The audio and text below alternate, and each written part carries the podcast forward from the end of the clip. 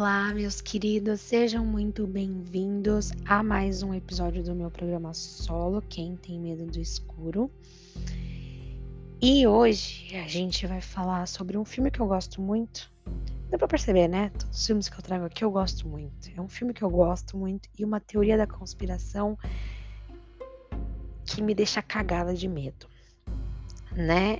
Uh, bom, pra gente não perder muito tempo e né, conseguir trazer o máximo de informações possíveis, vamos começar. É... Se você curte filme de suspense, com certeza você deve conhecer O Amigo Oculto, que é um filme de 2005, com o Robert De Niro e a maravilhosa Dakota Fanning. É, e alguns anos atrás, é, eu não, não sei como, não sei porquê, mas eu me deparei com um blog que eu vou deixar aqui na descrição do episódio e também lá no Instagram para vocês acessarem depois, que lá tem muita, muita, muita informação. Eu não vou conseguir trazer tudo aqui para vocês, então tive que fazer um resumão de tudo, mas esse blog é a minha fonte principal porque a gente vai conversar hoje. E ela esse blog ele vai falar sobre a relação do filme com a programação monarca. Aí você me pergunta, né, o que, que é programação monarca? Bom, a programação monarca é um método de controle mental utilizado por numerosas organizações para fins ocultos. É uma continuação do projeto MK Ultra, que é um programa de controle mental desenvolvido pela CIA e testado em civis e militares. Os métodos são incrivelmente sádicos. E assim, né? Porque todo o propósito é traumatizar a vítima, seja através é, de, de um trauma, de um abuso, enfim.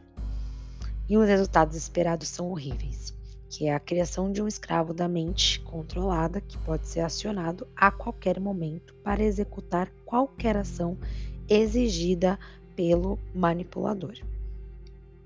A programação monarca é uma técnica de controle que compreende elementos de abuso em rituais satânicos, por exemplo, e transtornos de personalidade múltipla é, ela utiliza uma combinação de rituais, neurociência, psicologia e ocultismo para criar dentro dos escravos um alter ego, que aí pode ser acionado e programado por manipuladores. Ah, além, assim, dentro do, do, filme do Amigo Oculto, é, é bem, entre aspas, né, para quem não conhece, assim, é bem sutil a forma como isso acontece. Mas aí a gente tem vários outros exemplos em outras séries e filmes, como por exemplo Psicose, uh, a série Bates Motel, que vai falar um pouco mais sobre é, esse, né, essa psicose do Norman Bates. Explora bem mais, se você não assistiu, também super recomendo. É, em Stranger Things também a gente pode falar um pouco de como é, a Eleven passa por momentos super traumáticos ali, mas é, além de tentarem controlar a mente dela, também querem fazer, né, aflorar os poderes e, e com isso controlá-los também como uma arma, que é basicamente o que o programa MK Ultra e esse controle da mente monarca é, acredita-se que, que faça, né? Crie soldados, entre aspas, perfeitos, né, que não vão desobedecer ordens e por aí vai. E é claro, é, a gente também tem o filme mais recente aí, né, que fala bastante, bastante sobre isso, que é o Fragmentado. E, bom, se você assistiu, você sabe exatamente do que eu tô falando, né? Ele tem várias, várias, se eu não me engano, o Kevin, né, que é o principal do filme, ele tem 24 personalidades diferentes. A gente é apresentado só para algumas. E tudo por conta de um trauma, né, do relacionamento abusivo que ele tinha com a mãe dele, enfim. Né? Então a gente tem vários exemplos aí no cinema sobre esse tipo de, de situação. Bom, para refrescar então a memória, eu vou resumir aqui o que, que acontece no filme, fazer um breve resumo com spoilers, então seja já avisado antecipadamente que contém spoilers, né? Depois de testemunhar o aparente suicídio de sua mãe, uma criança chamada Emily apresenta sintomas de trauma grave. Seu pai, David, tenta ajudar a filha a se livrar de seu trauma, deixando seu trabalho como psicólogo e mudando-se para uma pequena cidade longe de Nova York. Lá ele percebe que seu relacionamento com Emily é extremamente difícil e que seu comportamento está cada vez mais preocupante. Emily alega ter um novo amigo chamado Charlie, que é muito divertido e brinca com ela. David acredita que Charlie é um amigo imaginário criado por Emily para ajudá-la a lidar com seu trauma. Eu já tive um amigo imaginário, mas foi realmente muito imaginário, assim. Eu acho que eu só queria na, surfar na onda dos meus amigos que, que tinham isso, sei lá, não sei. Eu não sei, na verdade, o que, que eu tava pensando, porque eu não me lembro nem o nome desse meu amigo imaginário e eu não tive. É, nenhum, nenhum momento assim marcante, sabe? Que eu, que eu diga, ó, oh, fazia tal coisa e tava aí meu amigo imaginário lá. Não. É, não, não aconteceu. E, aí vocês me falem também, eu quero saber de vocês, se vocês tiveram amigos imaginários e como é que era isso, porque, né, como vocês podem perceber, eu não, realmente não, não tive um, uma experiência que eu possa contar, assim, foi muito besta. Mas me contem vocês e me contem se vocês hoje, com né, mais idade, assim, vocês percebem por que, que você precisou né, criar um amigo imaginário, o que, aconteceu com você. Não precisa me dar detalhes se não quiser, obviamente, mas sei lá, ah, eu era muito sozinho, ou eu passei realmente por um, um, um trauma e aí acabei né, me apegando a isso. É, é isso que eu quero saber. Quero saber se tem pessoas aí que estão ouvindo aqui o clube e o Quem Tem Medo do Escuro que tiveram já alguma experiência assim de tipo amigo imaginário, quanto tempo isso durou e tal. Bom, voltando ao filme. Um, as coisas, contudo, tornam-se inquietantes quando coisas horríveis começam a ocorrer. E a Emily tá sempre culpando o Charlie, né? E aí o David descobre que a, a nova namoradinha dele foi assassinada na banheira. E aí ele percebe que o Charlie é uma pessoa real, porque até então ele tava, tipo, achando que a Emily tava passando dos limites já com essa ideia de amigo imaginário. E aí o David tem um momento lá de clareza e percebe que na verdade ele é o Charlie. Charlie é o alter ego de David que ele não sabia que existia. Essa persona vem manipulando a pobre e traumatizada Emily e vem cometendo crimes horríveis. E após essa epifania, o Charlie assume o controle do corpo de David e sai em uma fúria assassina. Charlie é então detido e morto a tiros por Catherine, uma psicóloga que trabalhava com David em Nova York, que só estava indo lá para visitar a Emily. A coitada acabou se metendo no assassinato, sabe? Negócio doido assim. E aí, após a aprovação, Emily passa a viver com Catherine. E é basicamente isso. Acontecem muitas coisas no filme, obviamente, mas só pra gente contextualizar, é isso é o resumo, tá? E aí, dentro do filme, então, eu separei algumas coisas aqui pra gente falar sobre essa esse controle da mente, né, em relação a Emily. Então o filme vai começar com uma imagem da Emily brincando com a mãe dela, girando e tal, né, um gira-gira lá, e ela tem uma boneca, ela tá sempre com essa boneca. E a gente acaba, né, a gente pode pender assim para um lado mais simbólico do quanto essa boneca representa a inocência, né, da criança e tudo mais. E aí ver a mãe morta é a primeira alteração na mente da Emily, um evento traumático que vai mudar a vida dela, né? Enquanto a gente, enquanto a morte parece ter sido um suicídio, a gente já descobre um pouco depois, né, que foi o Charlie, na verdade, o alter ego do pai da Emily, que matou a mãe e colocou na banheira para fazer parecer um suicídio. E a gente fica se perguntando se talvez ele tenha feito isso justamente para traumatizar a Emily e começar esse controle mental, né?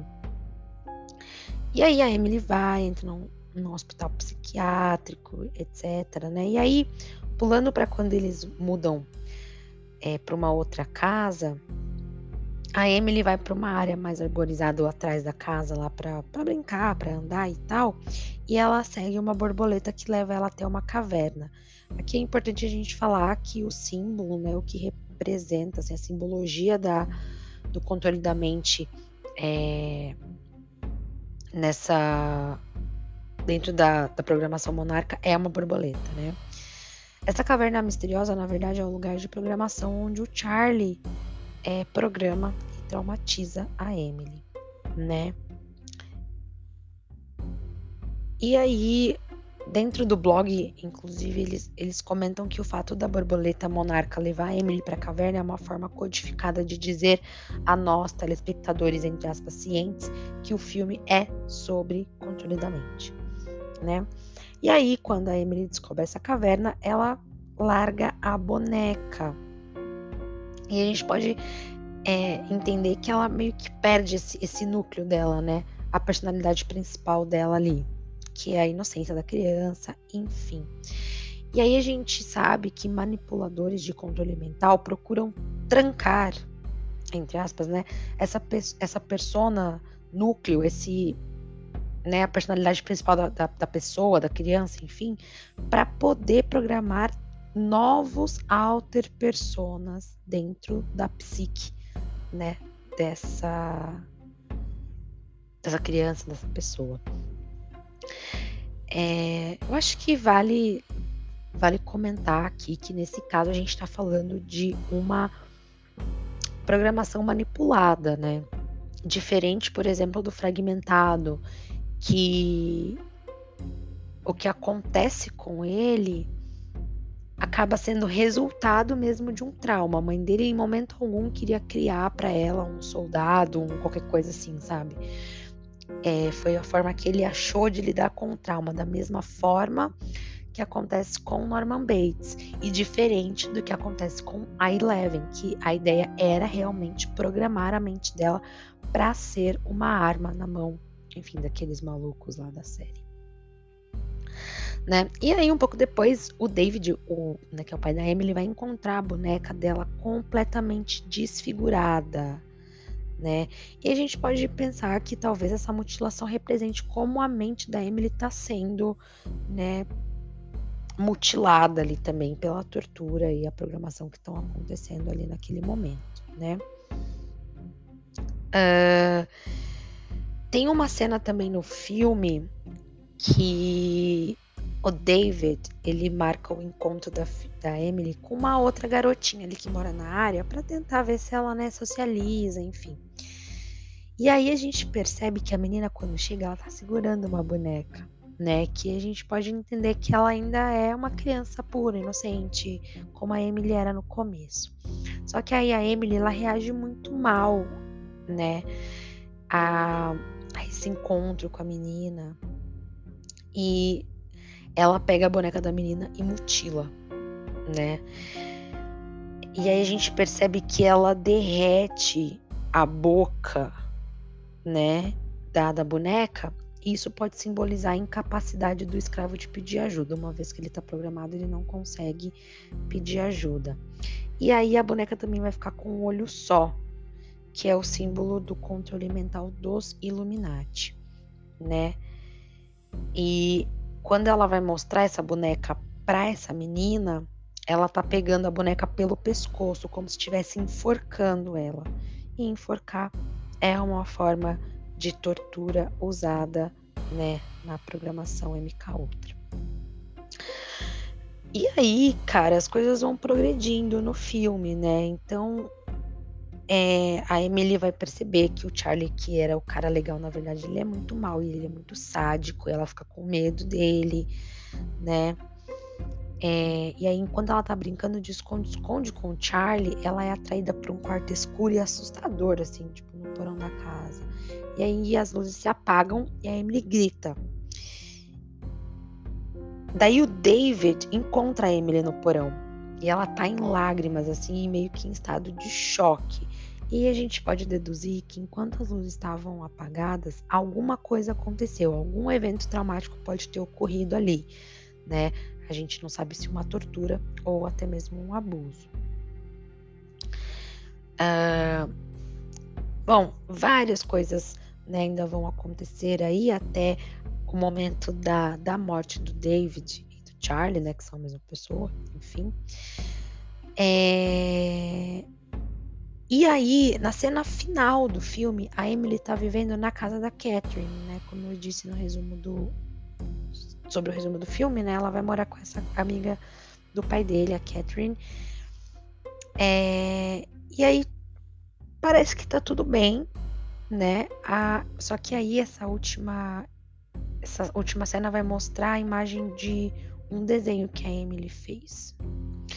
E nesse desenho, a Emily tá junto com a Catherine, só que a Emily tem duas cabeças, né?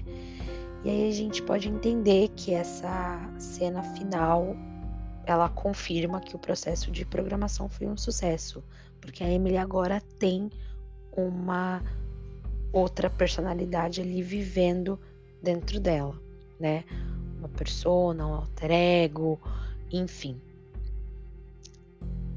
E, é, cara, eu acredito muito nisso, sabe? Eu acredito é, tanto nesse tipo de controle mental quanto em múltiplas personalidades. Inclusive, fique à vontade para se abrir lá no Instagram do clube, caso você queira falar sobre, se você é, convive com isso, né? Lá é um ambiente seguro para a gente bater um papo sem nenhum tipo de julgamento. É, e aí, mesmo que se você estiver bem com isso também, conta pra gente como é que é, como é que é conviver dessa forma, né?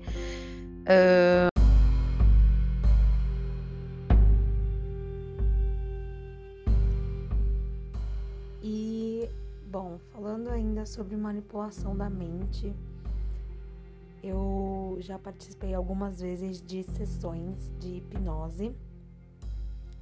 É, não, não era para fins clínicos, era na verdade um show de hipnose.